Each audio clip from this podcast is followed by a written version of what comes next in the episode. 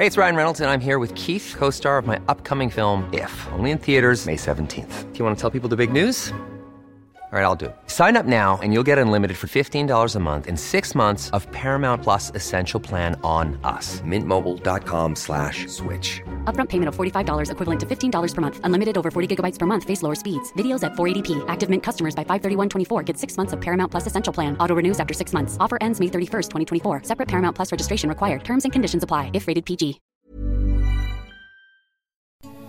Las noticias. ¿Qué tal? ¿Cómo le va? Estás a punto de escuchar Yo soy Javier Alatorre. las noticias con Javier Alatorre. La vamos a pasar muy bien.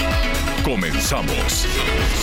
Todos, todos han cantado esta piel canela. 55 14 90 40 12, qué bonita canción. Y así lo estamos saludando este arranque, arranque de la tarde. Pues nada, que tenemos muchísima información. Están haciendo unos entripados en Palacio. Uy, que yo creo que van a poner más, este, más rejas. yo creo que van a poner más rejas allá en el palacio. No, hombre, ahorita quien llegue y toque la puerta, ¿qué quieres? No, así le. Ay, sí, no, pues están de muy, con el humor muy pesadón porque pues de allá de Estados Unidos les dijeron que los están investigando. Ahorita le voy a, le voy a tener todos los detalles junto con mi compañero Miguel Aquino, que en un ratito más, Anita Lomelín, le enviamos un, un, eh, saludo también. Yo soy Javier Alatorre. Oiga, muchísimas gracias por todos sus comentarios. Eh, ayer sí me agarraron entre primera y segunda mis compañeros de Azteca con esto de la, de la celebración del aniversario del noticiero. Y pues uno solo no hace nada, uno solo, y mucho menos en este oficio, pues tenemos que trabajar en coordinación, en confianza con todos mis compañeros. Son muchísimas compañeras, compañeros en todo el país de Fuerza Informativa Azteca y más allá, desde luego, en nuestras fronteras. Armando Guzmán, por ejemplo, allá en, en- en Washington, la Alianza eh, Latinoamericana también de Información, en fin, tantos compañeros por todo, por todo el, el mundo, en Europa, en todos lados con quienes nos, nos apoyamos. Pero pues también los que están acá en la redacción, también nuestros compañeros en el Heraldo Radio, que le agradezco infinitamente, hoy publicaron también ahí en, en el periódico una entrevista. Muchísimas gracias, Franco Carreño. Gracias a todos los eh, compañeras y compañeros de, de ahí del periódico. Pues la pasamos bien. Yo ya ve que yo soy muy ranchero, entonces yo les dije, oigan, estaba viendo ahí en la, en la noche de Antier, dije, estaban así como poniendo unas gradas y dije, esto está bien sospechoso. Entonces me acerqué ahí con uno de los trabajadores, oiga, ¿y qué están haciendo? ¿Por qué están poniendo aquí alfombra roja y todo? No, pues quién sabe. Ah, bueno. Entonces ahí voy con este nuestro productor Gonzalo Oliveros. Le dije, Gonzalo, no vayan a hacer una tontería, ¿eh? No vayan a hacer una locura de, de esas. No, no, no, que para nada. Este, y para qué, es para el golf. Y le dije, el golf ya empezó allá en Puerto Vallarta, en Vidanta. ¿Para, qué es esto? Pues no sé, yo creo que va a venir el Canelo o algo. Yo, bueno. Y este, ya sé, Miguelón. Y yo así nervioso no dormía. Hasta te dije, querías regresar, ¿verdad? Me regresé, dije, ¿qué es esto? Ah, porque me entretuvieron allí en la oficina y dije, no, pues yo ya, ya me voy a comer, tener una comida con, con el tío Richie. Comimos muy, muy, muy rico. Entonces, este, ahorita les digo el menú. Y, mm, y yo dije, no, pues ya es hora de la comida. Y me andaban ahí entreteniendo en, en- en la oficina, la Betty Amezcua, Gonzalo, eh, José Ignacio Suárez, el director de noticias. Dije, pues mi oficina está suficientemente fea, pelona, como, como para que estén aquí tan entretenidos, pero ya estar bien bonita. Lo que está pelona porque la mandé pintar ahora en diciembre y pues todos los días sucede algo y se quedó así pelona, pero ya va a estar bien bonita. Este, sí está bastante feita, pero ya se va a ver bonito. Entonces, este, pues nada, Miguelón, que, ah, vámonos a comer, órale. Y entonces ahí vamos saliendo y de pronto suena la orquesta de las niñas y los niños de Esperanza Azteca, unos motociclistas y las sirenas, y yo dije, pero qué, qué, qué, qué. Y entonces, este, pues muchos compañeras y compañeros de, de diferentes producciones, de diferentes programas, este, muy bonito, pues yo luego no aguanto esas cosas porque me, pues soy muy ranchero. Entonces dije, no, yo no salgo. y luego pues ya, dije, nada, pues ya, métete palondo, métete palondo y ni modo. Y muy bonito, unas palabras muy bonitas, partimos un pastel enorme, luego subió Pati Chapoy, luego subió Raúl Sánchez Carrillo, que te manda saludos, pues muchos eh, personajes. Extrañamos a Miguel Aquino, que la verdad, Miguelón, creo que estás desde el principio, nada más una semana, no, una, te faltó como una semana más. Un par de semanas de diferencia, nada más. Este, Jaime Guerrero, eh, que está desde el principio, no sabes cómo estimamos a Jaime, se merece. Jaime, que, que le hagamos una, un gran reconocimiento, un gran periodista eh, como Miguel Aquino, como Edgar Galicia, como quién más, Sergio Vique, esta... Eh, Maxi Peláez. Maxi Peláez. Gerardo Segura. Gerardo también. La vieja guardia, que ya nos queda eh, más de viejos que de guardia.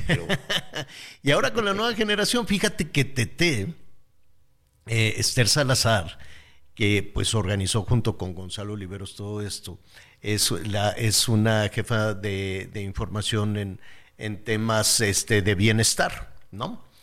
Sabes que yo no me acordaba, me enseñó una foto, en algún momento me invitaron a ser padrino de generación de una escuela, hace ya algún tiempo. Eh, y pues ella fue mi ahijada junto con, solo de esa generación, solo hay dos aquí este, trabajando, chambeando. En fin, que la pasamos muy bien. Bueno, ¿cómo estás, Miguelón? Muy bien, muy bien, Javier. Aquí ofrezco una disculpa, pero hoy me hizo pasar una mala jugada el Internet. Oye, qué problemas con este asunto del Internet en todas partes. ya lo sé. ¿eh?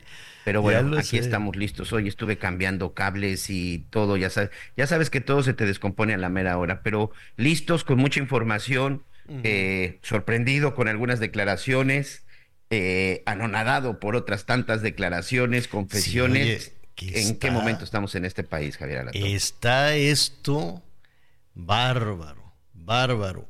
Mira, rápidamente, porque si no luego se nos acumulan, es que hoy hubo una muy bonita selección musical, ¿no? Déjame decirte. Entonces nos está hablando Evangelina, gracias Evangelina, aquí de Cuautitlán, dice, qué bonita, qué hermosísima canción de Angelita Aguilar, eso sí es música, muy bien Evangelina, gracias. Y también eh, Jerónimo, el doctor Jerónimo, dice, qué bonito, Eri Gornel y los Panchos, piel canela, excelente, excelente selección. Ya ves, señor productor, ahora sí le pusieron paloma porque luego anda sacando así su puro este narcocumbia y cosas de esas. Entonces, narcocumbia. No, eso no existe, creo. Pero espero. Oye, entonces, a ver, gracias por sus llamados, ahorita los vamos a retomar. Están haciendo un entripado en Palacio, Miguel.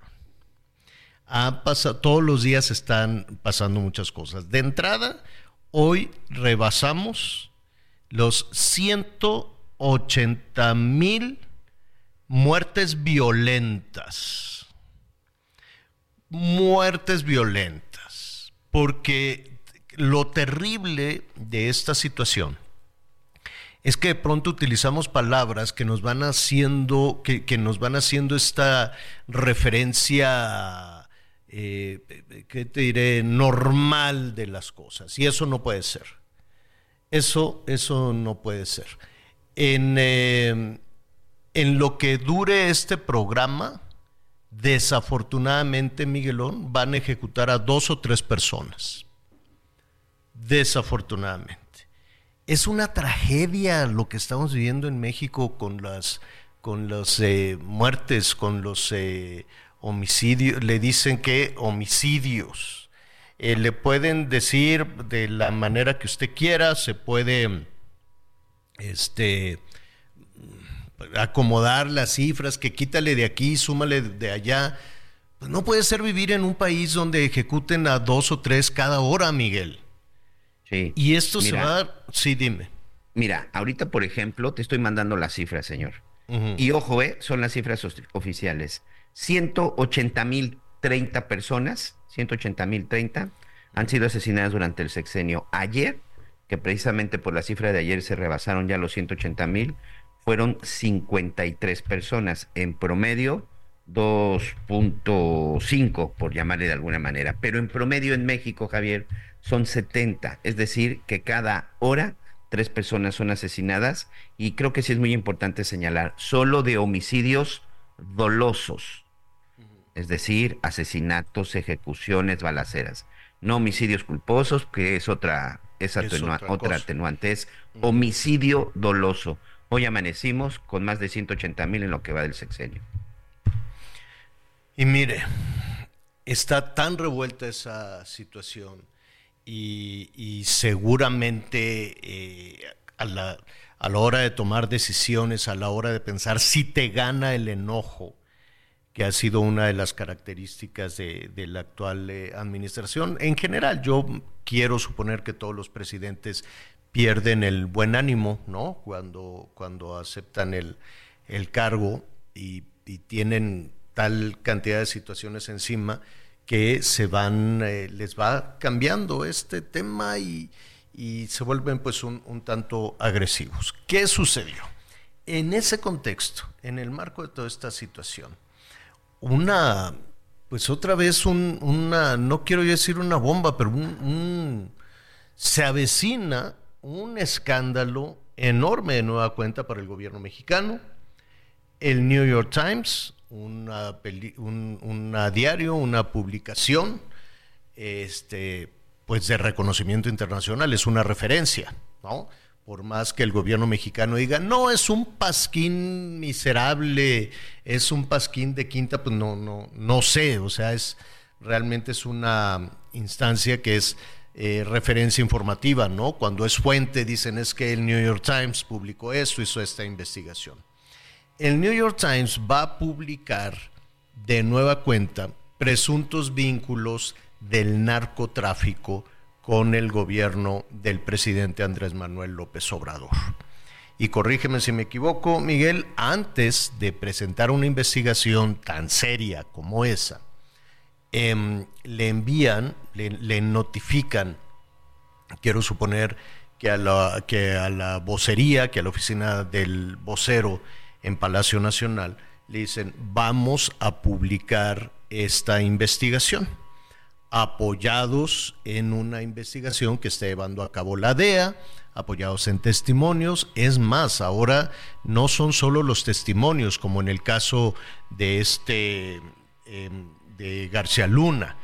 No, entiendo que ahora será además apoyados en video y en testimonios y en audios, en fin, al parecer está muy sustentada esta investigación. Eh, la reacción fue descrédito. ¿Por qué le envían esta carta? El gobierno mexicano dice que fue un asunto de soberbia, de intimidación, amenazante, en fin, lo que tú quieras. Pero pues eh, el New York Times, por el tamaño de la denuncia, por el tamaño de la publicación que harán, pues eh, dijo, pues yo tengo que preguntar, ¿no? Ahora sí que el derecho de réplica. Te estoy informando. de una investigación periodística, escuchas las dos partes, Javier. Ajá. Entonces, oiga, esta es la investigación que tienen las autoridades de Estados Unidos, esta es la investigación que, que tiene la DEA, ¿Qué tiene usted que decir al respecto antes de publicarlo? ¿No? Yo supongo que por eso se la mandaron, no por una cuestión de, chantaje ni de amenaza, ¿no? Eh, y la reacción fue, no solo fue desacreditar, sino que de alguna manera nos, nos enteramos un poco hoy en la mañanera de lo que se viene en esta investigación. ¿Qué más o menos, qué podemos inferir de todo esto, Miguel? ¿Qué se irá a publicar? Pues mira, lo que ahora sí que de viva voz del propio presidente, lo que se dice es que no solo en la elección del 2016, sino también en la elección del 2018, la elección que finalmente lo llevó, la tercera, la tercera en la que participa y lo lleva finalmente a la presidencia, hubo reuniones específicas con un líder del cártel de Sinaloa con Ismael El Mayo Zambada. El asunto es que, de acuerdo con la misma información que da el presidente, a través de esta carta en el New York Times le informan que hay un testigo, de estos testigos que tiene el gobierno de los Estados Unidos, pero a diferencia de lo que tú comentabas de Genaro, supuestamente es un testigo en donde ya se hablan de grabaciones y de videos, Javier, de videos que estarían presentando en donde, ojo, no se trataría de colaboradores cercanos, sino familiares del propio presidente. ¿Quieres que escuchemos cómo dijo el presidente sobre estos nada más nada más agregar agregar un poquito de contexto porque pues eh, se van eh, sumando este tipo de investigaciones. La investigación anterior señalaba que eh, se trataba de el 2006 Sí, correcto. La investigación anterior, también con fuentes de la DEA, con algunos testimonios, indicaba que en la campaña que hizo el presidente Andrés Manuel López Obrador en el 2006, Nico, su chofer y otros personajes habrían recibido dinero del narco para financiar la campaña en el 2006. Pero eso, hasta donde yo me quedé, Miguel, se quedó en testimonios de algunos testigos protegidos, ¿no?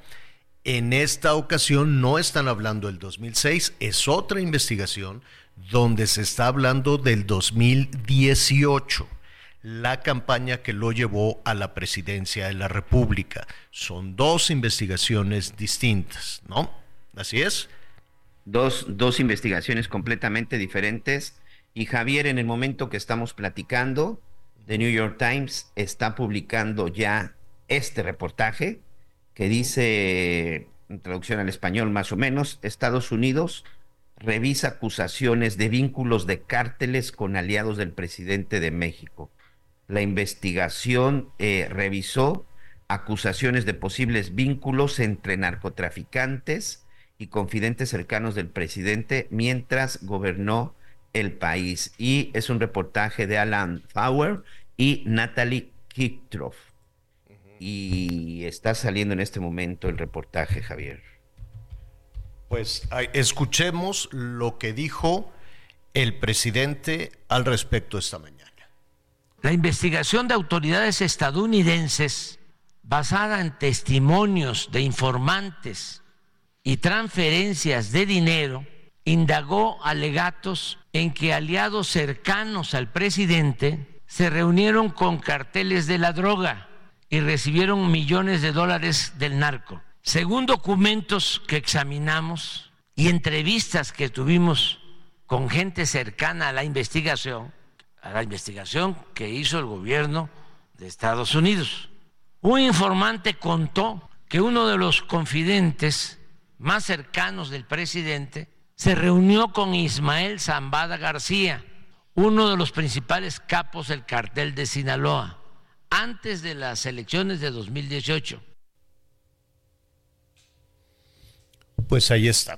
Es eh, lo, que, lo que dice el presidente, es eh, parte del documento de los cuestionamientos que el diario le envió antes de publicar. Pero además hizo esta revelación, este señalamiento el presidente.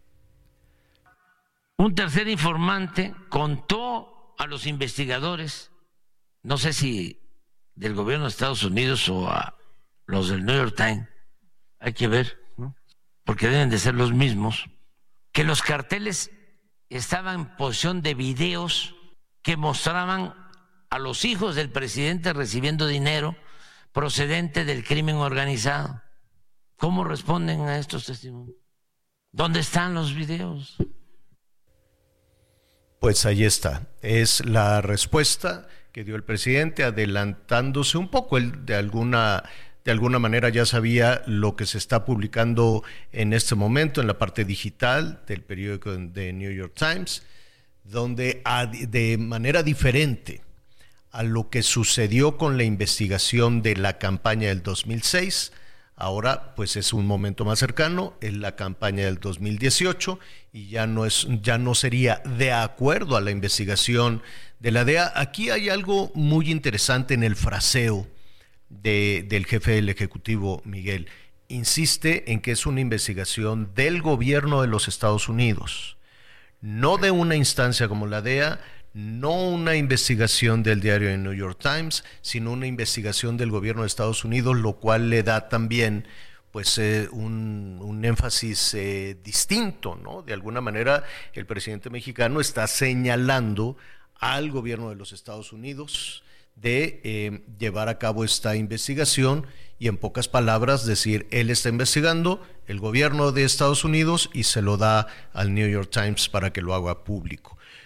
Cuestiones distintas. Se está hablando de la familia del presidente, de los hijos del presidente, de acuerdo a lo que nos dice el propio presidente López Obrador, y se está hablando del 2018 y no de testigos protegidos, sino de material en video y en audio de pues que recibieron ese dinero, ¿no?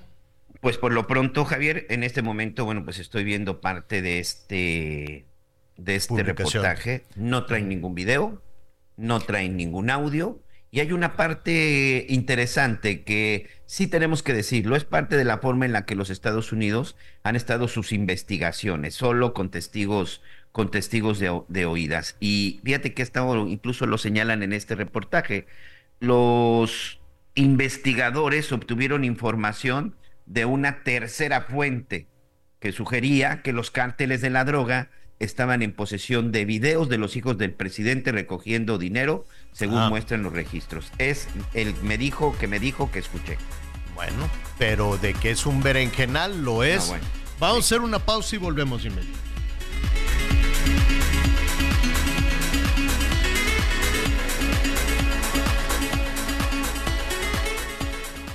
Conéctate con Javier a través de Twitter, arroba javier la Sigue con nosotros.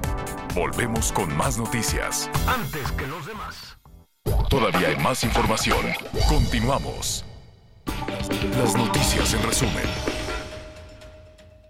El exfiscal general de Veracruz, Jorge Winkler Ortiz, fue vinculado a proceso por el delito de tortura, por hechos ocurridos en mayo del 2018. Esto luego de que un juez ratificara la medida cautelar de prisión preventiva justificada por un año, por lo que Winkler Ortiz permanecerá preso en el penal de Pacho Viejo. Una jornada de violencia dejó cuatro hombres sin vida en Acapulco Guerrero en distintos hechos. Según los primeros reportes, dos de las víctimas fueron decapitadas y sus restos abandonados en la colonia Garita. La Fiscalía de Quintana Roo dio a conocer el peritaje sobre el accidente en la carretera Tulum-Playa del Carmen, que dejó seis personas fallecidas el pasado 18 de febrero. Informaron que se comprobó que hubo falta de precaución por parte del chofer responsable del accidente de la unidad particular. Indicaron que no consideró las condiciones de la vía por la situación meteorológica. Tenía dos días lloviendo y no acató el límite de velocidad permitido, lo cual provocó que perdiera el control de la unidad e invadir el sentido opuesto impactándose con el otro vehículo. Hoy el dólar se compra en 16 pesos con 26 centavos y se vende en 17 pesos con 40 centavos. Eh, te estaba escuchando hace unos momentos. vamos a retomar ahí la situación de Acapulco. Ojalá, primero Dios, se puedan, se puedan recuperar, pero cuando hacen estas ejecuciones con tanta saña, dejar ahí un, restos humanos, una, una, cabeza, siempre tiene, siempre tiene por sí solo un significado, sin la necesidad de cartulinas ni nada por el estilo, ¿no, Miguel? Es, es, es, son, son mensajes terribles que puedan tener para... Sembrar terror, sí. Sembrar terror o, o, o eh, doblar a a las personas, tal vez a quienes se resisten a las extorsiones y, este tipo de, situaciones. No lo sé, pero es, es eh, terrible lo que está ahí eh, sucediendo. Eh, nos están preguntando nuestros amigos en Baja California y sí vamos a investigar qué pasó. Una, una tragedia también en Ensenada con estos soldados, con estos jóvenes y el hermetismo de la Marina, eh, Miguel, pues ha hecho que surjan eh, diferentes versiones. Primero se hablaba de que un grupo de militares, un grupo de soldados, habían sido arrastrados por una ola. Eh, puede ser, cuando hay fenómeno de mar de fondo, ha sucedido que de pronto algún turista, alguien que va caminando, llega a una ola de manera imprevista y suceda. Pero no se aclaró esta situación, después decían que era una práctica, y dices, ¿y qué tiene que estar practicando? Eh, y luego decían, no, no, no, fue una práctica extrema, y en medio de las contradicciones y del hermetismo, pues de pronto surge otra versión eh, pues más fuerte, ¿no? Más dura, Miguel, que no era necesariamente una práctica extrema con estos jóvenes soldados. No, sino una novatada, por lo menos eso es lo que han revelado en la zona de Ensenada.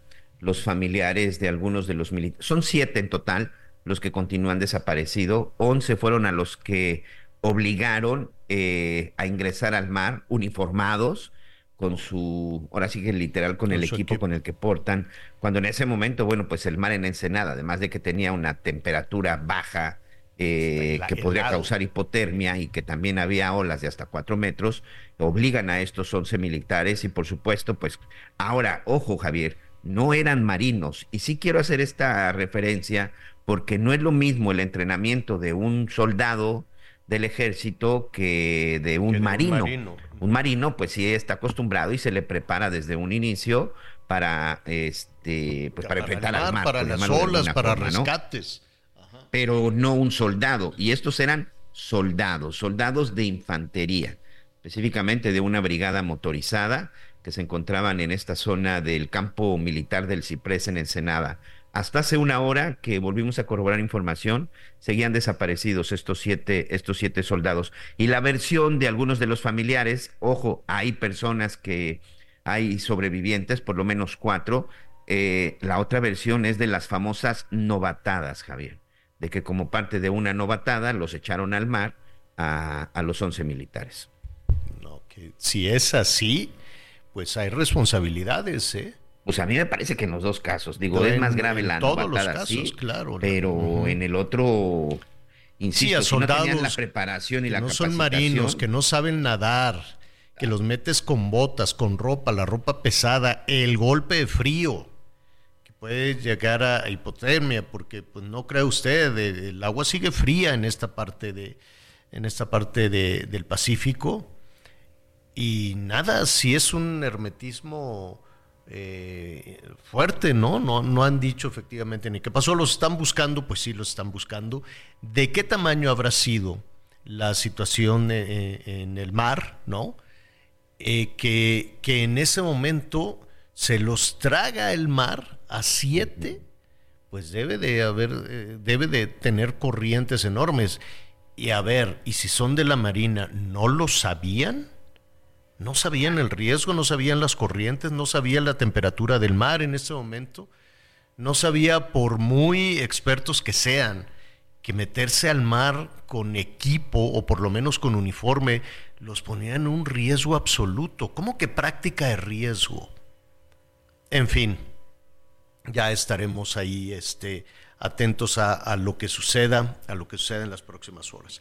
Siguen las reacciones a toda esta situación que se detonó en, eh, en, Palacio Nacional a propósito de la publicación del diario The New York Times. En síntesis, para quienes nos están sintonizando, hablábamos en la primera parte, se publica eh, el resultado de una, no, no el resultado, es parte de una investigación, quiero suponer que es una investigación amplia, porque eh, la primera parte fue hace algunos días, fue la semana, hace un par de semanas, si no me equivoco, cuando se hablaba de los presuntos vínculos de eh, gente, personajes cercanos al presidente Andrés Manuel López Obrador en su campaña por la presidencia de la República en el 2006.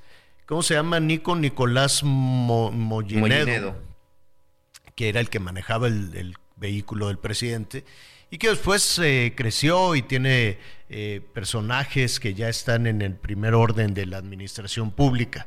En ese momento pues, se presentaba como el chofer de Andrés Manuel López Obrador. Y otros personajes acusados de recibir dinero del crimen organizado o del narco para financiar la campaña a la presidencia. Eso es, siempre se dice también esa parte de, ah, es para la campaña. Eh, poniendo aquí un paréntesis, no es este el caso, pero en general cuando los políticos andan recibiendo dinero, yo, yo, si me pregunta a mí, yo siento que se lo quedan, que no necesariamente lo van a estar gastando en playeras y cosas por el estilo, porque ya suficiente dinero le damos de nuestros impuestos a los políticos. Este, y, queda en la oscuridad y la duda de qué pasó, de qué pasó con los demás. Pero en fin, que en el 2006 le dieron. Se armó la de Dios es grande, un escándalo. Y ahora, a través del presidente López Obrador, nos enteramos que el New York Times iba a publicar esta situación. En síntesis, el presidente dice que le enviaron una carta, él desacredita todo, dice que es un pasquín, claro que no es un pasquín en New York Times, desacredita a la persona que envió el documento, que envió la carta para tener una especie de réplica, ¿no? De decir qué tienen ustedes que decir respecto a lo que vamos a publicar. Y ya escuchábamos al presidente, donde se involucra a sus hijos y a otros personajes cercanos al hoy presidente. De, se les acusa de presuntamente haber recibido dinero en el 2018, que es la campaña anterior a la presidencia de la República. En México lo anuncia el presidente y dice además que es una investigación del gobierno de los Estados Unidos. Pone énfasis en eso en dos o tres ocasiones cuando estuvo hablando del tema en, eh, la mañana. Yo no imagino em, en la, si, en la Casa Blanca, eh, la sede del gobierno de los Estados Unidos, este tema se convierte en un asunto de agenda o se queda en la DEA o se queda en el New York Times. El que sabe de todo esto es Armando Guzmán, a quien si me permite, antes de hablar de hablar de este tema con él, yo lo quiero felicitar. Armando, has formado parte de las tres décadas en la historia de Hechos y estamos muy orgullosos y agradecidos con tu trabajo. Felicidades, Armando. Muchas gracias, Javier. Esto es para mí un honor trabajar con, con alguien como tú, a tenerte a ti como líder en, el, en, la redacción. Ah, y siempre es un placer, siempre es un gusto y te agradezco siempre tu amistad. No, al contrario. Te voy a contar. Sí, dime. Muchas gracias. Te voy a contar, estaba yo escuchándote ahora, Javier, y me doy cuenta, hay una expresión en, en, Estados Unidos, es que cuando tú avientas algo y te regresa, te queda huevo en la cara. Y eso es lo que aparentemente le está pasando al New York Times, porque el presidente, se les, el presidente en México se les adelantó. Lo que hizo el New York Times fue mandarle un cuestionario que es algo, es una práctica en Estados Unidos de los medios de información. Te mandan un cuestionario y te dicen, tenemos información sobre ti, es información muy dañina, estas son las preguntas que tenemos para que tú respondas y te defiendas, si quieres defenderte, te damos hasta tal día para que lo hagas. Si no nos respondes, publicamos eso sin tu punto de vista. Y te va a ser mejor darme tu punto de vista que, que lo publiquemos sin él. Eso es lo que hizo el New York Times. Le dieron hasta ayer a las 5 de la tarde a la presidencia de la República, el portavoz del presidente, al, no al portavoz, al secretario de, Comunicación Social de la presidencia, para que eh, respondiera a seis preguntas en las que decían y afirmaban que tenían una investigación del gobierno de Estados Unidos a través de diferentes Ah, de organizaciones del gobierno de Estados Unidos, obviamente la DE es uno de ellos, en la que el gobierno de Estados Unidos había investigado al presidente, a su familia y a sus allegados ah, y habían encontrado que el crimen organizado y los diferentes carteles le habían dado dinero para su campaña. Eso es lo que decían las seis ah, preguntas más o menos y pedían que el presidente respondiera. el presidente no solamente respondió, sino que les dio una hoy en la mañana en la que, como tú dices, trató de pasquín al, New York Times. Pero el New York Times tuvo, se fue, fue forzado a publicar lo que tenía. Y en esta publicación, te digo, en este momento está publicando el New York Times.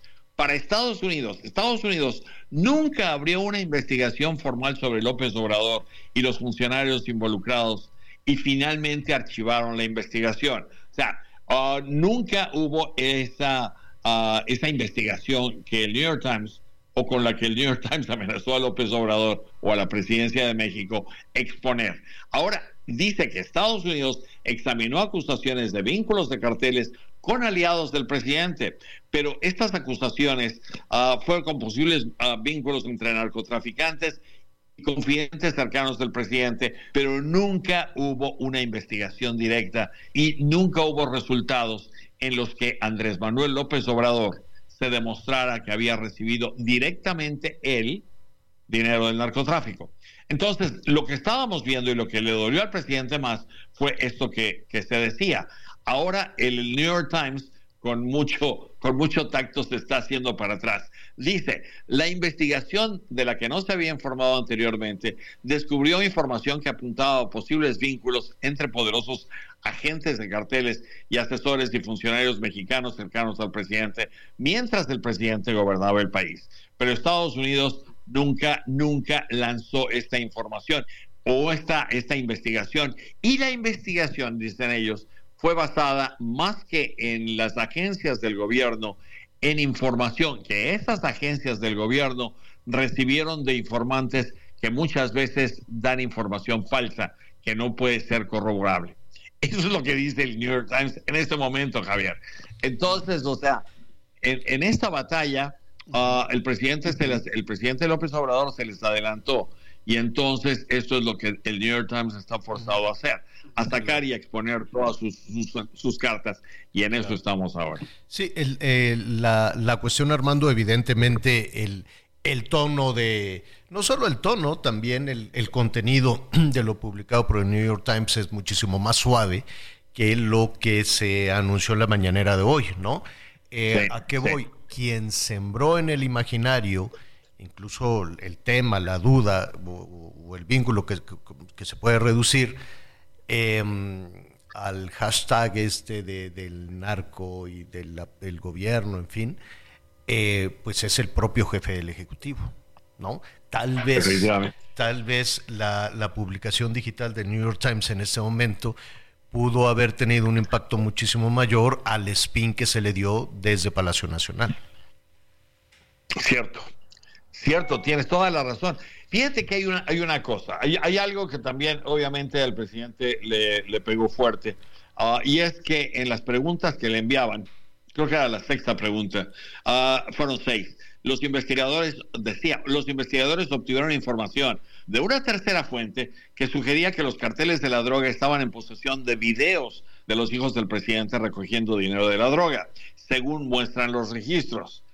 López Obrador negó todas las acusaciones hechas por los informantes y eso está diciendo el New York Times. Y dice también, los agentes del orden estadounidense también rastrearon de forma independiente los pagos de personas que creían que eran operadores de carteles e intermediarios de López Obrador, pero hasta ahí llegaron. Al menos uno de estos pagos se realizó al mismo tiempo que López Obrador viajó al estado de Sinaloa en 2020 y conoció a la madre del narcotraficante Joaquín Guzmán Loera. Entonces, eso, y al presidente, el presidente habló directamente de eso, y habló directamente de esa reunión, y habló directamente de la carta que la madre del, eh, del Chapo Guzmán le diera, y las razones por las que esa ah, carta se había entregado, y él dice, se la entregué después al secretario de Relaciones Exteriores para que la embajada en Washington le diera curso allá. El, el New York Times no lo niega, no lo, no lo disputa, no se mete más. Ah, dice, para Estados Unidos presentar cargos penales contra altos funcionarios extranjeros es una tarea rara y complicada, porque construir un caso legal contra López Obrador sería particularmente desafiante. Y pues tiene pues, razón, o sea, exacto. perdón. Exacto, exacto. Eh, eh, Armando, dime algo, el presidente hoy puso énfasis en, en dos o tres ocasiones en que esta era una investigación del gobierno de los Estados Unidos. Lo dijo dos o tres ocasiones. Decía, bueno, pues es que ah, son casi, casi se le dan órdenes al New York Times. Eh, así es. No, ah, me llamó la atención eso. El, presidente dijo, alguien le ordenó o le, dijo al, al, New York Times que, ordena, que publicara esto y entonces por eso están creando esta, esta situación. No, no es así. El, New York Times es, una institución mundial a la que sería muy difícil llegar a decirle ponte a hacer esto.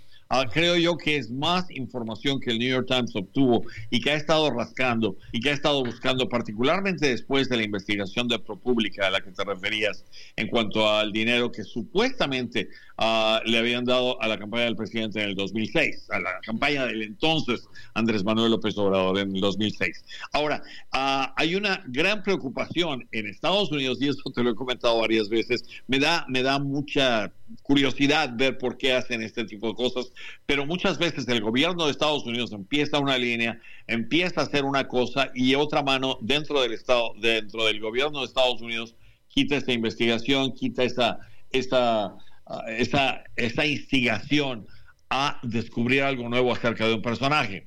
Y esto tiene que ver mucho con la forma en la que en Estados Unidos se relaciona con, con, México.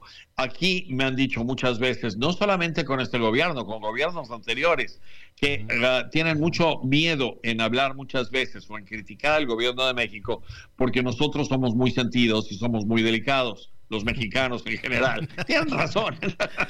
Pues sí, pero también. Cuando nos enojamos, pues sí. Pues claro, pero también, también del lado mexicano hay que señalar, te quito un minuto más, Armando, que, que, que la relación entre ambos gobiernos, pues sí, se hace un esfuerzo. Yo sé que la diplomática está a todo lo que da. Eh, más allá de la política, aquí hemos hablado tú y yo de los beneficios que tiene eh, que, que, tienen ambos ambos países en la cuestión comercial en fin hay hay hay un mundo mucho mejor en la relación entre México y Estados Unidos que eh, que el mundo de la política no que lo que los gobiernos de ambos países tienen. Sí, cierto. Y, cuando estás aquí, y tú has estado muchas veces y lo has visto directamente, te das cuenta que México es un país importante y que es un país importante para Estados Unidos los mexicanos dentro de México muchas veces o hacemos chistes o hacemos malos chistes o, o, se nos ocurre decir tonterías y ponemos a, nuestro país muy abajo cuando es un país importante. Y es un país importante para Estados Unidos por todo lo que tú sugieres, toda la cuestión comercial, toda la cuestión de inversiones es súper importante, la vecindad, etcétera. Ahora, de que ha habido conversaciones sobre inmigración y fentanilo que han sido ah, muy delicadas, las ha habido. Y esto, y, ha habido responsabilidad, y, el gobierno de Estados Unidos ha insistido en que México tome cartas en el asunto y sea mucho más drástico y mucho más fuerte. Ah, si se hace o si no se hace, después se ve. Pero hay una cosa más, permíteme nada más un segundito. El presidente Biden depende por ahora de su reelección, de que el gobierno de México continúe conteniendo las olas de migración, que de otra manera le pueden costar la presidencia a, Biden. Biden está por emitir una serie de, acciones ejecutivas para quitarse la, la, responsabilidad de estar esperando que el Congreso lo ayude y le quite este, este tipo de problema en la frontera. Él quitaría el derecho al asilo y eso le va a causar otros problemas a, a, cualquier persona que llegue y entonces lo haría mucho más difícil. Esto evitaría que la gente viniera. Pero esto también deslinda un poco y le quita la presión a, Biden de estar dependiendo de que nuestro país lo ayude o no con la cuestión uh, migratoria. Y lo que pasa es que mientras este interés de Biden exista, obviamente la mano mm, de Estados Unidos y la amistad creciente con México, pues no se va a acabar, va a seguir el amor y va a seguir el coqueteo hasta que este tipo de cosas llegue a otra situación y entonces regresemos ya no a la parte dulce de la relación, sino a la parte agria. Tienes toda la razón, Armando. Muchísimas gracias. Felicidades. Hay muchos temas que nos gustaría después revisar contigo. El maíz, la energía y por ahí en los Estados Unidos sospechan que si el acero que les está mandando México Oh. mexicano huechino, ¿no? Que Están enojadísimos. Sí, enojadísimos. ¿Qué te parece si de eso hablamos? Yo no sé si al embajador le digan, pero a mí me lo dicen cada vez que me encuentran, como saben que soy de Mexican Guy para, para la prensa. Entonces a mí me dicen, oye, tu país está haciendo. Ahí me entero de muchas cosas. Sí, dicen que estamos haciendo trampa, que estamos metiendo productos chinos diciendo que son mexicanos. Lo estoy reduciendo mucho, el asunto es mucho más complejo, desde luego. ¿Tienes inconvenientes si hablamos del tema mañana? No, no, no, encantado, encantado. Ah, con muchísimo gusto. Gracias, Armando. Felicidades. Felicidades por este 30 aniversario de Hechos. Una parte fundamental en esa historia es Armando Guzmán. Gracias, Armando. Gracias, Javier. Muchas gracias. Buenos días. Buenos días. Buenas tardes. Oiga, Este, rápidamente, antes de, hacer una pausa, y te lo voy a preguntar al ratito, Miguel, ya para cambiarle aquí un, tema. Este, bueno, uno, felicidades a Xochil Galvez, al rato le vamos a poner las mañanitas. Estas son vamos a regalarle una bicicleta. le encanta la bicicleta. Este, hoy es cumpleaños de la candidata a la presidencia de la República. Cumple, cumple. 61. 6-1. Muy bien.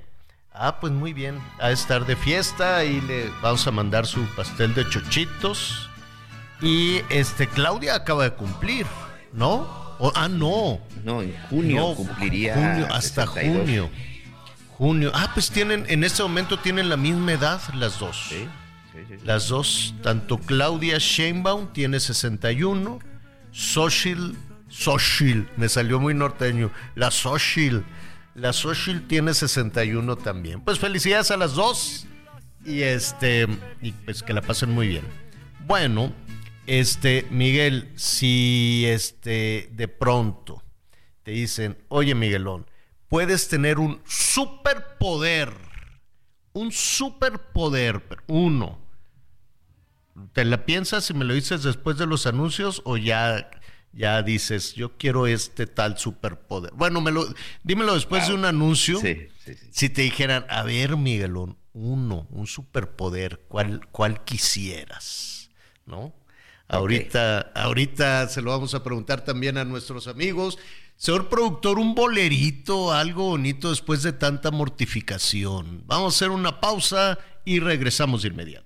Conéctate con Miguel Aquino a través de Twitter, arroba Miguel Aquino. Toda la información antes que los demás. Ya volvemos. Todavía hay más información. Continuamos. Las noticias en resumen. La Fiscalía General de la República abrió dos carpetas de investigación en contra de Ana Gabriela Guevara, titular de la CONADE, por presuntos malos manejos y posible desvío de recursos. Esto como resultado de una investigación realizada por la Auditoría Superior de la Federación por irregularidades superiores a los 283 millones de pesos. La ciudad de Colima encabeza por segundo año consecutivo el ranking 2023 de las 50 ciudades más violentas del mundo, que con 140 homicidios por cada 100.000 habitantes. La segunda urbe más violenta del mundo es Ciudad Obregón, Sonora. En Veracruz se informó que fue privado de la libertad el ex candidato a la alcaldía de Alto Lucero por el partido Fuerza por México, Efraín García Salas. De acuerdo con reportes, el político fue presuntamente levantado por sujetos armados en el municipio de Actopan. La inflación en México bajó en la primera quincena de febrero al ubicarse en 4.45% a tasa anual, informó el INEGI. El índice nacional de precios al consumidor observó un retroceso de 0.1% comparado con el periodo inmediato anterior. La baja quincenal estuvo influenciada por la disminución de precios en productos del campo como el jitomate, tomate verde, calabacita, chile poblano y pollo. Bueno, pues es lo que tú dices, Miguelón, y te vamos a creer que ya está todo más barato, pero pues vamos viendo porque aquí nuestros amigos nos dicen, nos dicen lo contrario. Oye, de la lista de las... Hey, it's Ryan Reynolds and I'm here with Keith, co-star of my upcoming film, If, only in theaters May 17th. Do you want to tell people the big news? All right, I'll do it. Sign up now and you'll get unlimited for $15 a month in six months of Paramount Plus Essential Plan on us. Mintmobile.com slash switch. Upfront payment of $45 equivalent to $15 per month. Unlimited over 40 gigabytes per month. Face lower speeds. Videos at 480p. Active Mint customers by 531.24 get six months of Paramount Plus Essential Plan. Auto renews after six months. Offer ends May 31st, 2024. Separate Paramount Plus registration required. Terms and conditions apply if rated PG. Ciudades más violentas del mundo Qué vergüenza. No, no qué vergüenza, qué dolor. Qué dolor, de diez. Sí, sí, sí. Sí. De las 10 ciudades más violentas del mundo, del mundo, México tiene 7. 7 de las más violentas del mundo. Eso no es normal, eso no está bien. Porque de pronto se nos olvida ver hacia afuera, Miguelón. Se nos olvida ver hacia afuera y darse cuenta que la vida no es así. Hay países que ni por equivocación estarían cerca de tener una sola ciudad en estas condiciones. Ciudad Obregón, allá en Sonora. Eh, ¿Qué es este Colima? Porque siempre estamos con el tema de Fresnillo y Naucalpan, ¿no? Naucalpan en el Estado de México. Y todas estas ciudades de, de Michoacán y de Zacatecas y de todo esto, pero es, Colima, es Ciudad Obregón, las más violentas del mundo, no de México, del mundo. Fíjate que también eh, en el caso de Colima son 12. Colima, primer lugar, Manzanillo 5. Eh, Zamora, Michoacán, está en cuarto lugar. Puerto Príncipe, en Haití, bueno, sabemos todo lo que está pasando, en donde hasta ni el presidente estuvo seguro, él está en tercer lugar. Tijuana, en el número 6. Zacatecas, que aquí creo que no hay punto de discusión, en número 7. Guayaquil, en Ecuador, Javier, en número 8. Mandela Bay, esto es en Sudáfrica, en noveno lugar, y Ciudad Juárez en el décimo, señor. A ver. Y todavía nos preguntamos si todavía eh, que es un asunto político y que es de, no, hay que mandarle la lista a Rosa Isela que salió diciendo, no, se han bajado los niveles y, y todavía sigue sin saberse lo que se habló a puerta cerrada. ¿Por qué a puertas cerradas? ¿No? Eso no debería, no debería de ser. Bueno, les estaba yo preguntando el superpoder. ¿Cuál te gustaría, Miguelón? pues mira, lo estuve pensando, pero leer la mente, señor.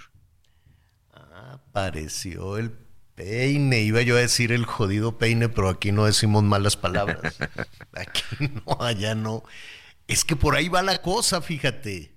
La de no, pero qué miedo de leer la mente, Miguel. ¿Te imaginas? ¿Te pues gustaría un día enterarte de todo lo que esté la gente pensando? Pues mira, por lo menos de ciertos personajes, pues por tratar de evitarlo, o por lo menos para tratar de. Sí, fíjate que leer la mente y sobre todo este hacer que la gente diga la verdad, Javier, porque ah, también eso que. La verdad. Las mentiras son dañinas, señor, ¿eh? Las mentiras hacen mucho daño, las mentiras. Estaba hablando con Gonzalo Oliveros. A ver, imagínense nuestros amigos también. Imagínense un día, un día en donde toda la gente del gobierno dijera la verdad. Todos, todos, todos, todos. Desde Palacio Nacional hasta Palacio Municipal, en la pero que todos así, ¿no? El suero de la verdad y que no se quedaran con nada. Así como, como, bueno, que ya se disculpó ahí la, la presidenta de, del Senado que le dijo la mala palabra a esta, ¿cómo se llama? Kenia. Bueno, ahorita le ponemos ahí el, el video. Pero imagínese que, que todos dijeran la verdad. Y que dijeran, no, sí, yo me fregué la lana. No, yo la malgasté. No, a mí me, yo, los, no me importan, este no me importan los mexicanos, no les di salud, me gasté el dinero de las vacunas. Imagínate que todos dijeran la verdad. Solo 24 horas, nombre, pues es el caos, ¿no? Sí. Este, hay, hay, una película así, creo que con Jim Carrey, que es abogado, y que su hijo pide de regalo de cumpleaños que su papá diga la verdad, porque siempre le promete que va a ir y que va a ir y nunca va qué lío se mete el abogado por estar diciendo la verdad, Javier, ¿eh? Pero al final se da cuenta que qué importante. Sí, sí, sí, sí. Esto de la mente era precisamente con eso, de saber qué están diciendo y saber cuál es la verdad. Piensan, ¿Qué piensan unos de otros? Ana Lilia Rivera, la presidenta del Senado, le dijo a esta, ¿cómo se? le dijo, bueno, ahí también le le dijo la mala palabra. No, pues no es tan mala palabra porque lo usan mucho. Híjole, aquí pues no lo sé, pero a la senadora Kenia López, que hemos platicado mucho con ella, le dijo pinche loca. Perdón, yo no fui, fue ella. Y este, así le, así le dijo, ya se disculpó. dice, no machas, ¿no? Y, y este, te, con el micrófono abierto. Entonces así, imagínate que tuvieran un micrófono abierto todos los políticos 24 horas de la que nos íbamos a enterar. Bueno, el hecho es que eh, ahora que decías lo de leer la mente, híjole, qué miedo, qué complicado. Aunque adivinas, ¿no? Adivinas un poquito, dices, a este le, ¿no? Esta persona es a todo dar, este sangrón, este que me cae bien, me cae mal, pero sí estaría complicado. No está tan lejos esta posibilidad, o por lo menos eso es lo que dicen en, eh, eh, en el Congreso en España y en algunos otros países europeos que de volada empezaron a revisar esta cosa. ¿Por qué? Porque hay una empresa de Elon Musk que siempre está adelantando muchísimas cosas cuando manda cohetes a la luna y luego hizo lo de los autos estos Tesla, que yo creo que ya no van a poner ninguna planta en Nuevo León, mm, yo creo, o si no se van a tardar no sé cuánto. Este, ¿por qué no su empresa dijo, ¿saben qué?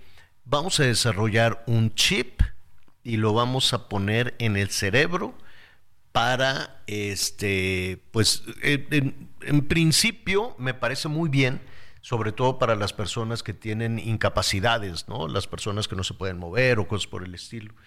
Pues ya le pusieron el chip, ya salió de quirófano, ya sanó esta persona o por lo menos eso es lo que dijo Elon Musk, y ya puede con la mente mover un, mouse, pero no, no el mouse de la computadora así física como lo conocemos, sino la pura flechita de la pantalla.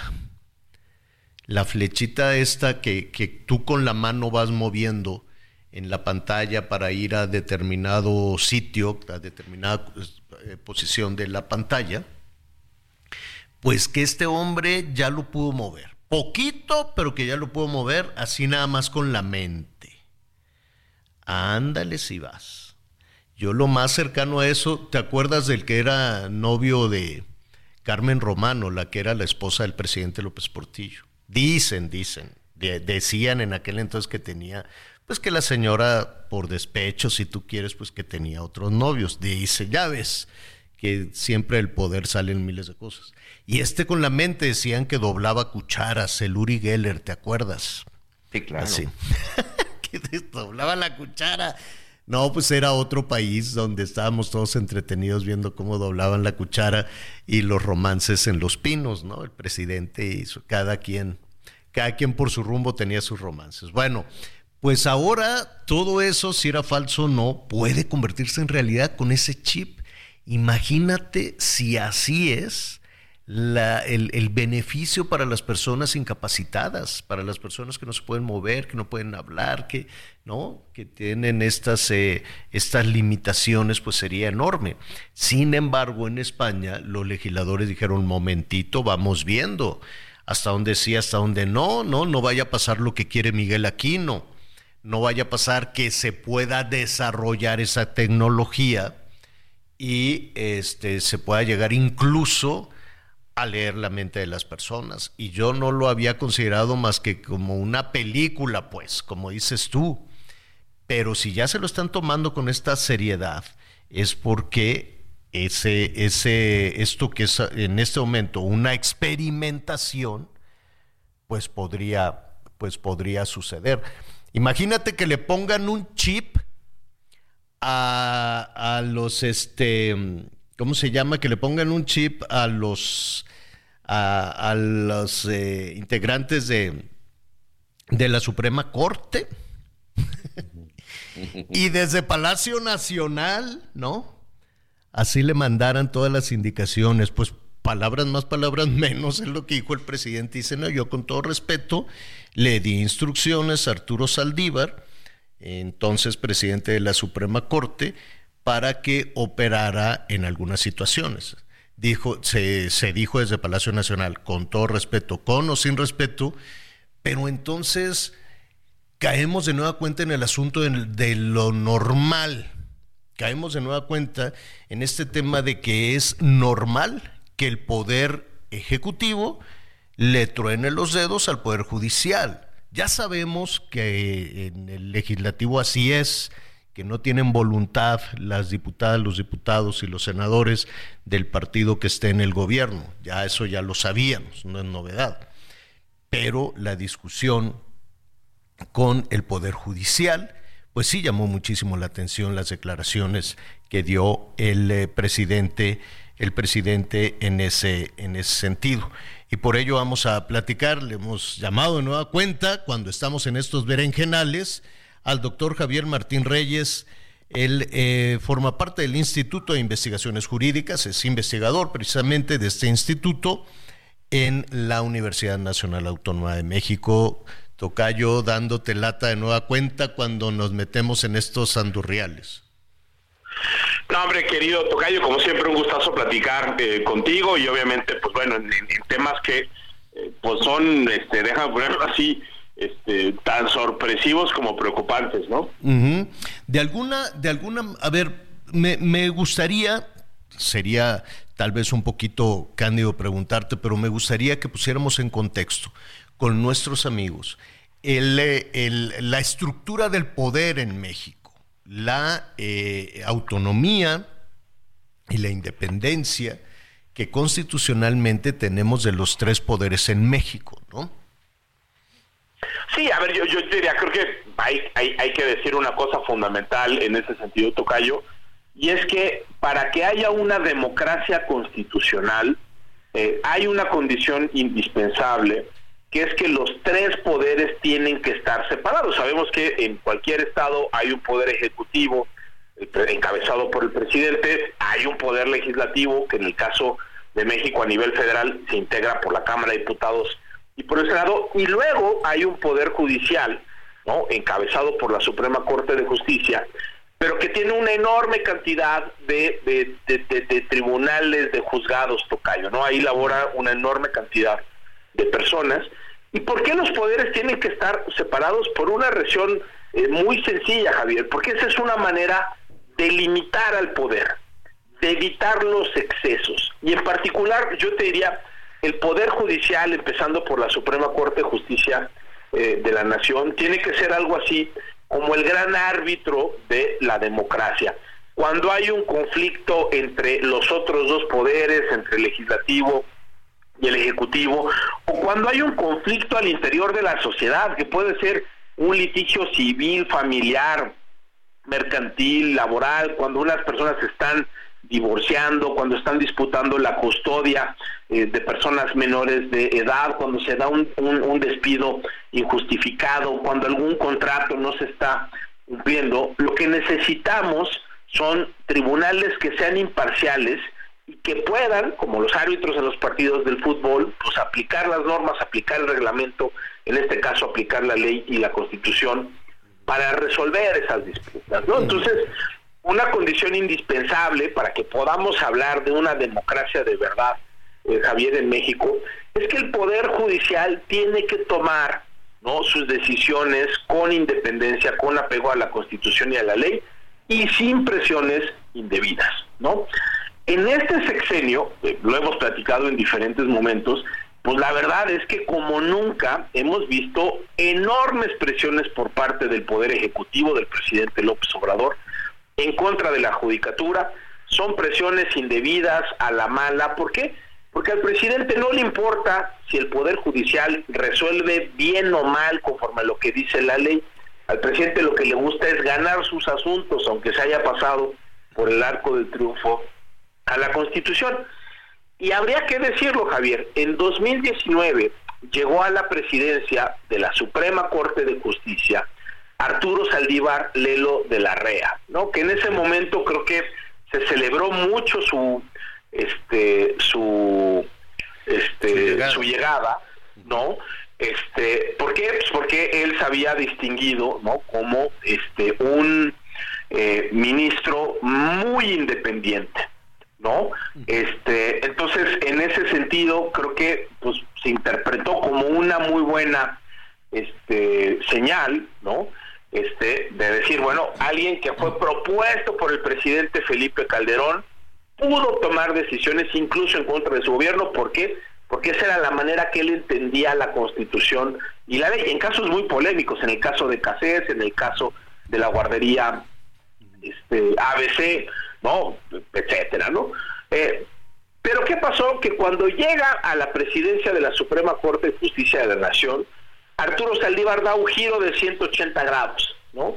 Y ese ministro, ¿no? Que se había mostrado, ¿no? Como muy independiente, como muy respetuoso de la, eh, de la, de la autonomía eh, constitucional, pues de repente, no déjame ponerlo así, se empezó a comportar como una suerte de correa de transmisión de los deseos del presidente López Obrador. Y eso se tradujo, Tocayo, primero, pues en una serie, ¿no?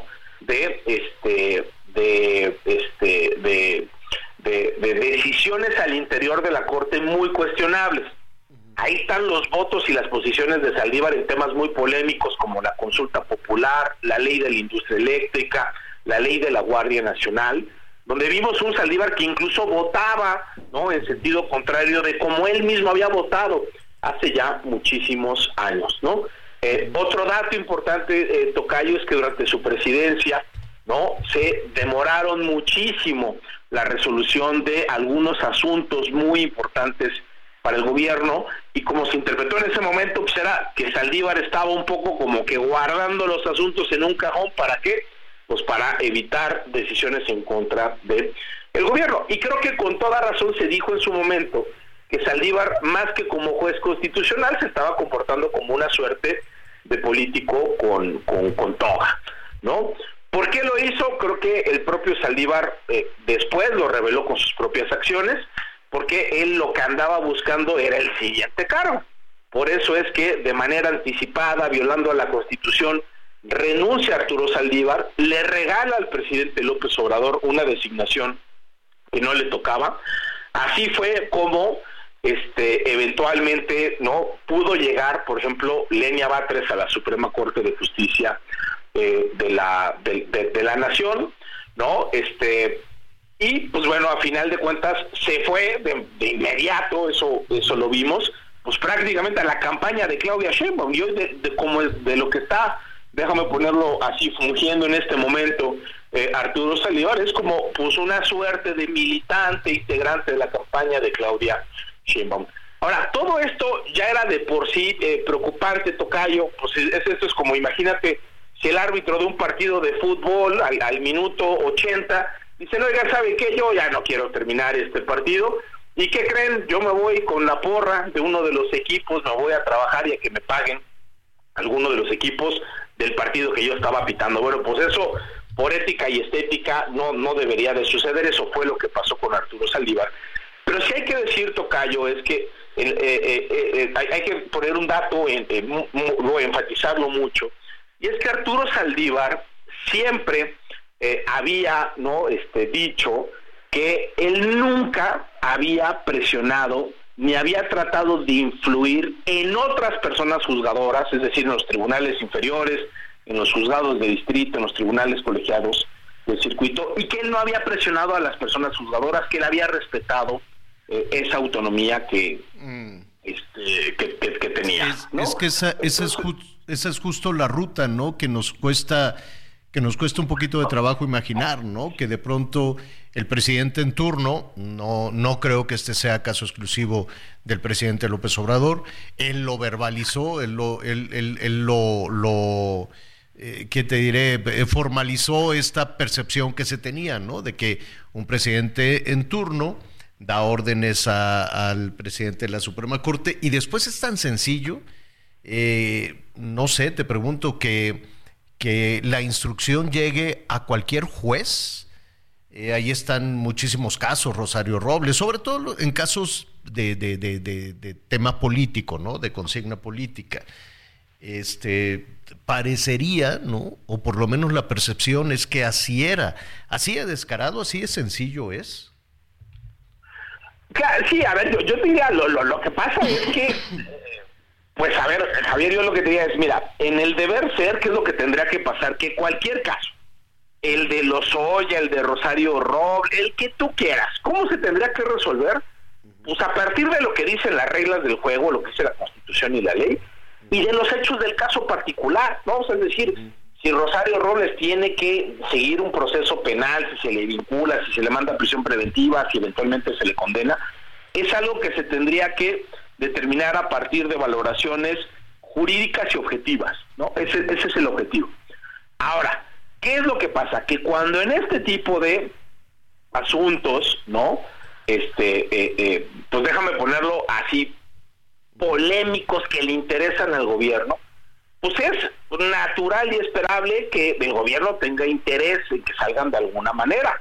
Pero claro, una cosa es que el gobierno tenga el interés ¿no? de que ciertas personas sigan un proceso o eventualmente sean condenadas, y otra cosa es que empiecen a tratar de influir a la mala. Las amenazas del presidente de la República, vaya que pueden tener este algún peso, ¿no? Pero es todavía más grave que esas presiones vengan de dentro, porque lo que reveló el presidente López Obrador es que Arturo Saldívar, cuando era presidente no solo de la Corte, sino también del Consejo de la Judicatura, utilizaba esa posición de poder y de jerarquía para presionar a los tribunales que estaban Ahora, ¿eso eso la ley lo sanciona o es o no pasa nada? No, totalmente. Yo diría, mira, esto puede derivar en dos tipos de sanciones y de procedimientos. Hay eh, un primer, déjame poner un primer tipo de faltas que serían faltas administrativas. Eh, imagínate, la propia ley orgánica que propuso el propio Arturo Saldívar dice que es una infracción administrativa atentar en contra de la independencia judicial y aquí es clarísimo que, según los dichos del presidente, hubo intentos por minar, por vulnerar esa eh, independencia. Eso tendría que desahogarse ¿no? Eh, creo yo, Tocayo, a través de procedimientos administrativos. Y también, hay que decirlo, eso podría generar la, comisión en algunos supuestos eh, de delitos, ¿no? De hecho, ya se ha anunciado. Faltaría saber. Faltaría saber quién pone el tema sobre la mesa, pero eso nos gustaría platicar eh, después contigo. Se nos viene el tiempo encima. Tocayo, muchísimas gracias. No, hombre, por nada, Tocayo, te mando un abrazo muy fuerte. Gracias. Otro para ti es el doctor Javier Martín Reyes, investigador del Instituto de Investigaciones Jurídicas de la UNAM. Una pausa y volvemos.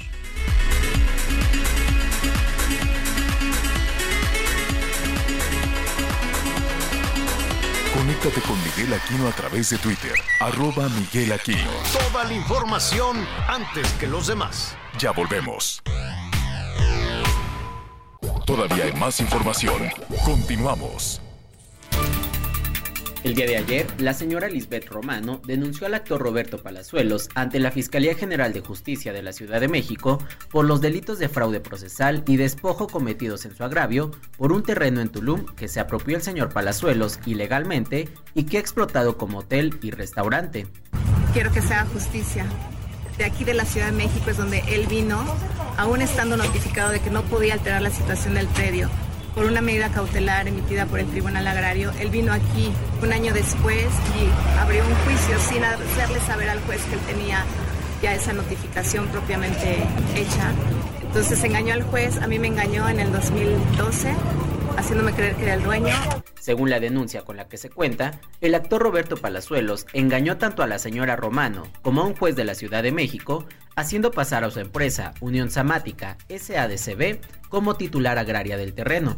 Sin embargo, el Registro Agrario Nacional ya determinó que eso es falso y que no es verdad que dicha empresa sea titular del terreno. La delegación del Registro Agrario Nacional en Quintana Roo informó que después de una revisión y búsqueda en los sistemas registrales, no se encontró registro de Roberto Palazuelos con alguna calidad vigente en el núcleo agrario José María Pino Suárez, municipios de Tulum, estado de Quintana Roo. Tres adolescentes fueron atacados a balazos la tarde de este miércoles en la colonia Vivar en el municipio de León. Dos de ellos, de 12 y 13 años, murieron y otro de 14 años resultó lesionado de gravedad. El crimen fue reportado después de las 6 de la tarde en el área del estacionamiento de los departamentos, ubicados en la calle Orense, esquina con Covadonga, a unos metros del bulevar Juan Alonso de Torres. Según los vecinos, los niños estaban en el lugar viendo a otros menores que jugaban fútbol. Estaban sentados sobre la banqueta cuando tres sujetos que vestían vestían ropas holgadas, llegaron al lugar y dispararon. Testigos informaron que se escucharon alrededor de 20 disparos que provocaron que los otros niños que estaban jugando corrieran a todos lados tratando de resguardarse. Los agresores huyeron corriendo del lugar una vez cometido el crimen. Vecinos hicieron los primeros reportes a los números de emergencia 911, lo que generó una fuerte movilización policíaca. Algunas personas grabaron videos posteriores al crimen en donde se observan los cuerpos tendidos en la banqueta. Los socorristas confirmaron el deceso de dos adolescentes y al tercero lo llevaron a un hospital. En un operativo realizado por la policía en calles aledañas, un hombre señalado como uno de los presuntos agresores fue detenido y puesto a disposición de la Fiscalía General del Estado. Desde el estado de Guanajuato, Gabriela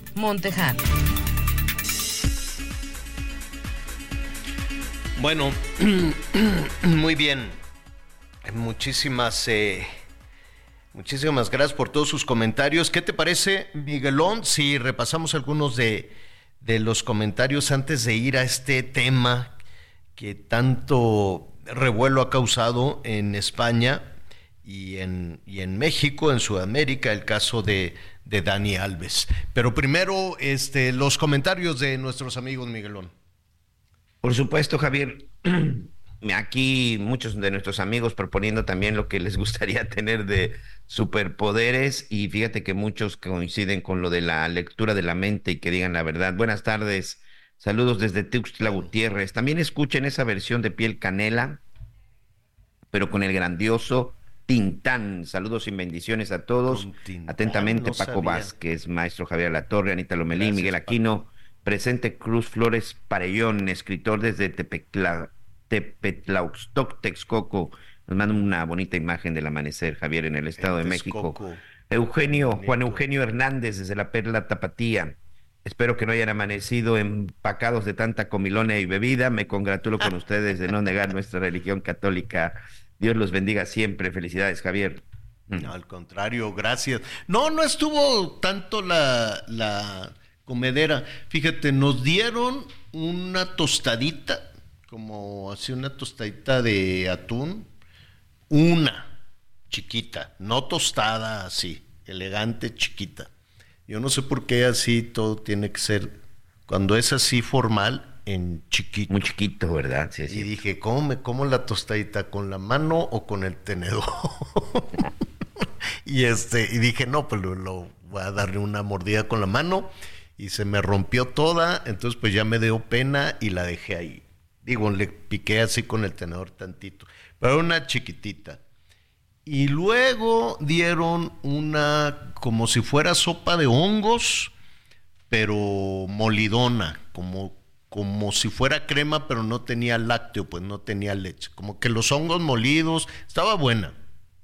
La verdad es que sí estaba, estaba muy buena y después un chile relleno de este de carne como una carnita deshebrada así como si estuviera en salsita roja te cuenta pero con un tamal adentro no está el chile un tamalito chiquito tamalito chiquito y la carnita Nada más que el, tamal no, no, no, no estaba muy bueno, honestamente se lo quité, pero no estaba capeado el chile ni nada, con su salsita, picosita y ya. Después este cafecito. Entonces, pues sí, estuvo muy, muy like. Muy, sí, muy apenitas. ¿eh? Ya nos debemos el gran fiestón. Digo, muchísimas gracias al tío Richie, pues comimos delicioso. Estaba muy bueno, pues, salvo el tamalito, pero todo muy rico, todo muy bien así, este, no, no, no fue como las de Julia Riverol, nuestra asistente, que hace unas comilonas ahí, ¿no? De, de la barbacoa de, ah, por cierto, nuestro amigo de Texcoco pone las gorditas de no sé cuánto, las carnitas, la no sé qué, pone, no, pero imagínate de eso sí, sería, sería mucho. Ahora que venga el baile, ahora que venga la celebración, pues que se pongan así, no sé, a ver qué, a ver qué damos elegante o, así generoso? No sé, vamos viendo. ¿Qué ser? ¿Tú qué harías para una fiesta? ¿Servir así generoso? Órale, entrele, compadre, o así elegante de, de a poquito. No, eso de, de, a poquito de elegante no, no, no va con ¿No? va con nosotros, señora La Torre. Luego, no hay, pues no hay como comer bien para poder bailar toda la noche. Oye, yo una vez fui a una boda, no voy a decir de quién para que me hasta que me autoricen, entonces, este, ya ves que en las bodas te dan poquito, ¿no? Y, frión. Entonces, este, pues dije, bueno, pues es, es, es de boda. Y luego tanto que se gasta el papá de la novia, el papá de la novia, Miguelón, es el ¿Por que se qué? gasta. ¿Por qué siguen con esa horrible Pues no sé. tradición? Pues es Encima de que bonita. se llevan a nuestras hijas todavía hay que pagarles la fiesta. Me Sí. rehuso, ¿eh? Soy, yo seré de esos suegros de que... Que pague el otro. Nada. Que pague el, el- el- el fulano que se la va a que llevar. le cueste al que le cueste. individuo. Que le cueste al individuo, claro. Pero pues, mientras eso sucede, que no va a suceder, tú vas a tener que pagar. Entonces tienes dos opciones. O pagas esa cena elegante y de a poquito, o, o cómo. Entonces voy llegando a esta boda que por cierto no fue así en despoblado, porque ya ves que luego se quieren casar hasta por allá bien lejos y no sé qué. No, no, no, esto era por aquí eh, en la Ciudad de México. Y que van dando bien rico de comer. Yo dije, ¿cómo? Sí. Entonces, este, dieron, eh, era como un chilito relleno, pero era un chile como rojito, no el chile poblano, uno más pequeño, como rojito, relleno de frijol. Dije, ah, mira, no es como de boda, pero pues no importa. Y daban montones, antes de, de comer, te daban el taquito de esto, el taquito del otro, taquito dorado de esto, con guacamole. Entonces, ah, ya se me antojó. Sí, y la gente así, primero en un como coctelito, agarrabas un taquito chiquito y dices, bueno, pues uno nada más para que no te, no, no estar platicando y todo así, con la boca mantecosa. Pues no, taquito. Luego sirvieron eso, luego sirvieron que era como una sopa, porque era de día la bueno, a mediodía, como, hazte de cuenta, sopa, como si fuera sopa de tortilla, pero más elegantiosa, pues, tampoco así nada más de fonda. Y luego una carne, un filetito, y con anticipación los que querían otra cosa, pero un filetito muy rico con, con este, que creo que traía como unos sopecitos, algo así al lado. Y dije, qué raro está esto, ¿no? Este, porque generalmente te dan así mousse de pétalo de rosa con quién sabe qué, ¿no? Así unas cosas extrañas que saben así como a maicena. Entonces pregunté, dije, oye, está, está rico. Y me dicen, es que el papá de la novia eligió el menú, no dejó que se metiera ni la hija, ni el novio, ni la mamá. Dijo, Justo si yo- él iba a pagar. Ajá, dijo, si yo voy a pagar, esto se va a dar. y quedó, y pues quedó, quedó bien. Digo, está bien, no, no sé si la mamá estaba enojada, pues no lo sé, ¿no? Porque luego qui- quieren así el menú más, más elegante. ¿Tú qué harías? ¿Menú elegante o así como ese? No, no, no, fíjate, en los 15 años de, de mi hija Valentina, que ya pasaron 5 años, Javier, en marzo ya cumple 20 años mi, mi enana, dimos crema de huitlacoche. Oh. Sí, cremita de huitlacoche, este, con un poco de requesón, que al principio yo me negaba Sí. porque no se veía muy bien, pero la verdad es que sabía muy buena. Este, pechugas rellenas con un adobo, había rellenas de quesillo y había rellenas de, de champiñones, al centro que es que queso panela con aguacate y chicharrón por si te querías hacer por ahí este un taquito. Y de postre recuerdo que dimos gelatina con con fruta eh, sobre todo como era de calorcito pues era así como con fruta y una especie ahí como de menjurje rico de fresa Oye, pero pues muy bien. sí algo así se hizo y todo pues todos muy bien satisfechos todos Pues muy ve preparando, bien, ve preparando el menú, de todas formas vas a pagar. La boda de ¿verdad? la boda de mi sobrina, que fue allí en, en, eh, en Morelos, muy bonito, muy bonito todo. También creo que Carlitos, mi hermano, eligió así menú, estaba muy bueno. También carnita, nada, nada extraño, pues, nada así, nada. Nada del otro mundo. Oye, este, las prisiones en España, no sé si sean igual a las de México, no sé, pero ¿cómo es eso de que aunque la cárcel sea de oro, no deja de ser prisión. Así decía. ¿Era José Alfredo? ¿De quién era esa canción? Creo que sí, ahorita no, que nos la pongan. Aunque la jaula no sea, aunque la jaula sea de oro. Que la jaula no la, aunque la jaula sea de oro. A ver, em, Dani, Dani Alves, pues es, es, es un muy buen deportista, ¿o no? ¿O me equivoco, Miguel? No, sí, por supuesto, un gran futbolista. Digo, ahorita ya Vamos a platicar con nuestro amigo Valero, pero un gran, gran futbolista. Y si no me equivoco, este, creo que ya está por ahí Edgar, de los más triunfadores en la historia, Javier. Y bueno, pues se metió en este asunto. Si cometió un delito, pues que lo pague. Pero sí fue muy polémica toda esta situación. Vamos a recordar quién es Dani Alves, qué le pasó y cuál es el castigo que va a recibir a la cárcel allá en España. Edgar Valero, ¿cómo estás? Qué gusto saludarte. Igualmente, Javier, gracias. ¿Cómo estás? Buenas tardes. Eh, Miguel, ¿cómo están, amigos de Legal de Radio? Pues, eh, mira, no te diría que consternado, te diría eh, triste, ¿no? Porque, pues, hoy se ha, se ha definido cómo va a ser, pues, por lo pronto, digamos que los próximos casi 10 años de la vida de, de Dani Alves, como lo mencionas, uno de los futbolistas más laureados en la historia eh, con una cantidad impresionante de campeonatos eh, de todo tipo en todos los equipos donde estuvo, eh, excepto México, ¿no? Donde solamente pudo participar una temporada con el Club Universidad.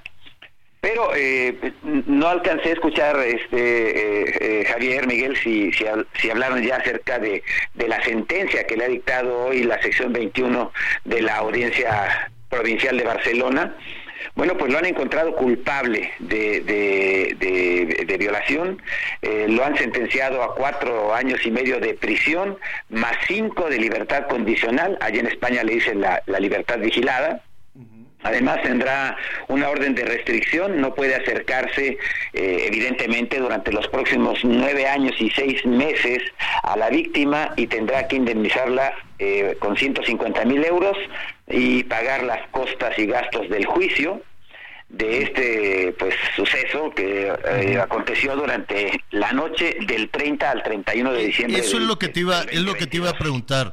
Es lo que te iba a preguntar Edgar. ¿Qué pasó? ¿Qué, qué, lo llevó a esto? Pues mira, la, la, noche del 30 al 31 de diciembre del, del 2022, eh, Dani Alves junto con su amigo Bruno Brasil, eh, un también eh, exfutbolista, eh, acudieron a una discoteca en Barcelona, en la, discoteca Sutton, decidieron pedir un reservado VIP y pues ahí se encontraban tomando bebidas alcohólicas cuando un mesero eh, por petición de Brasil, de este amigo de Dani Alves, decidió eh, acercarse a tres jóvenes que se encontraban ahí mismo en el bar de la discoteca y las invitaron, eran la víctima, su prima y una amiga de ellas. Y bueno, pues eh, después de, estar interactuando durante un rato, la, la, víctima fue al baño, Dani Alves se paró, fue siguiéndola y en el baño eh, aparentemente decía Dani Alves que tuvieron relaciones sexuales consensuadas, eh, sin embargo, eh, pues la víctima se queja de que fue literalmente una violación. Dani Alves regresó a México, se reportó al Club Universidad, jugó un partido y supuestamente pidió permiso para regresar a España para resolver problemas relacionados con la muerte de su suegra. sin embargo, cuando llegó al aeropuerto internacional de Barcelona. Eh, los mozos de escuadra, eh, o sea, la policía local de Barcelona lo estaba esperando, lo trasladaron de inmediato eh, al el reclusorio allá en Barcelona, donde esperó unos días antes de que se presentaran oficialmente los cargos en su contra y que eh, la, jueza en turno diera la instrucción de que se mantuviera eh, eh, recluido, detenido, debido a la posibilidad de una fuga. si argumentaba Dani Alves que si él hubiera querido no presentarse, en vez de ir a España hubiera ido a Brasil, no hay tratado de extradición entre Brasil y España y podía haber evitado a la justicia española, pero decidió ir. Eh, desde ese momento, que fue el 20 de enero del año pasado, Dani Alves se quedó recluido y, bueno, pues el juicio formalmente luego de, muchos meses inició el pasado lunes 5 de febrero. Eh, se escucharon 28 testimonios las muchachas, las víctimas, eh, la gente de la discoteca, el amigo de, Alves, etcétera, y después de los 28 testimonios, bueno, pues la, la jueza que siguió la, la el que llevó este juicio decidió entonces eh, imponer esta esta condena a Dani Alves, insisto, cuatro años y medio de prisión. Eh, no sé, no está claro si el año que ha estado detenido forma parte de esos cuatro años y medio o es uno adicional más cinco de libertad condicional. Eh, y bueno, pues eh, con esto, eh, insisto, más los cinco de libertad condicional provocarán que Dani Alves no pueda salir de España mientras transcurra ese tiempo. Y ya sabemos, ¿no? También su esposa le pidió el divorcio. O sea, una o la vida se le trastornó en una noche. La vida se les trastornó definitivamente en una noche. dime algo, no sé qué edad tiene Dani Alves. No, eh, Tiene 40 años, Javier, 40 años. Ya regresar, regresar al fútbol profesional está difícil. Sí, sí, absolutamente. Eh, sobre todo porque ahora, eh, con los tiempos de cambio en que vivimos, todos los sujetos que son señalados eh, como, como ofensores de delitos sexuales, eh, prácticamente pasan, como en Estados Unidos, a formar parte de una lista negra en donde hay una serie, bueno, eh, hay empresas que definitivamente a todos los que han tenido que ver o que están incluidos en esa lista negra no pueden trabajar, no les dan trabajo, son eh, en cierta forma pues cerradas las puertas, ¿no? Y además a los 40 años, él ya estaba en la parte final de su carrera, si vino a los Pumas de la universidad, fue porque quería participar en la Copa del Mundo. En Qatar lo logró, estuvo en la Copa del Mundo, pero eh, pues eh, se tomó esa libertad de unas noches libres eh, en Barcelona y su esposa le pidió el divorcio, Joana Sanz, el, el, divorcio se consumó el año pasado y pues así iba a terminar la carrera, insisto, sí, de uno de los jugadores más laureados, una de las figuras legendarias sobre todo del Club Barcelona, de la selección brasileña de fútbol, eh, que pasó también por el Barcelona, pasó por el Sevilla, por la Juventus, por el Paris Saint Germain, o sea, tuvo, tuvo una carrera espléndidamente eh, extraordinaria, Javier. Pues mira, eh, sí, arruinar una, una carrera, aunque estuviera en la parte final, creo que decía la parte acusadora, señalaba que tenía ahí una fortuna, no sé si, si un poco para que la indemnización fuera mayor, en fin, ¿no? Eso ya son, son cuestiones eh, en el juicio. No sé si logró eh, efectivamente tener una, una cantidad importante de dinero para dedicarse a otro tipo otro tipo de situaciones, ¿no? Eso ya, eso ya saldrá después. Pero Edgar, em, lo que queda esto, yo sé que se dividieron opiniones, yo sé que es un eh, personaje querido incluso para los aficionados en varias partes, en varias partes del mundo, no nada más para los aficionados de, de, los Pumas. Pero independientemente de eso, el que la debe, que la pague. ¿No? Yo creo que las cosas están cambiando también mucho en términos de la parte femenina en el deporte. ¿no? Sí, sí, por supuesto. Y, además, eh, fíjate una situación curiosa, ¿no? Decía eh, Dani Alves tiene abogada y la víctima tiene abogado. Entonces decía la abogada que iban a apelar la, la, la, mm, condena eh, porque ella seguía considerando que estaba diciendo la verdad Alves y que era eh, pues víctima de una especie de escarnio público, de esos tipos de, ejemplos que, que pasan como pasó con Mike Tyson hace, hace 25 años. en, en España, Javier Miguel, amigo al auditorio, eh, eh, se modificó la ley hace algunos años para que los delitos sexuales eh, salieran del, del rango de delitos del fuero común para convertirse en delitos graves. Entonces, el caso de Dani Alves es el más importante que se ha presentado con una personalidad en España en estos momentos. Y, y bueno, entonces sí, seguramente la jueza también buscó un, pues poner un ejemplo, pero más allá de todo, sí, eh, tienes toda la razón, o sea, si es culpable que, pague las consecuencias de, la ofensa que cometió.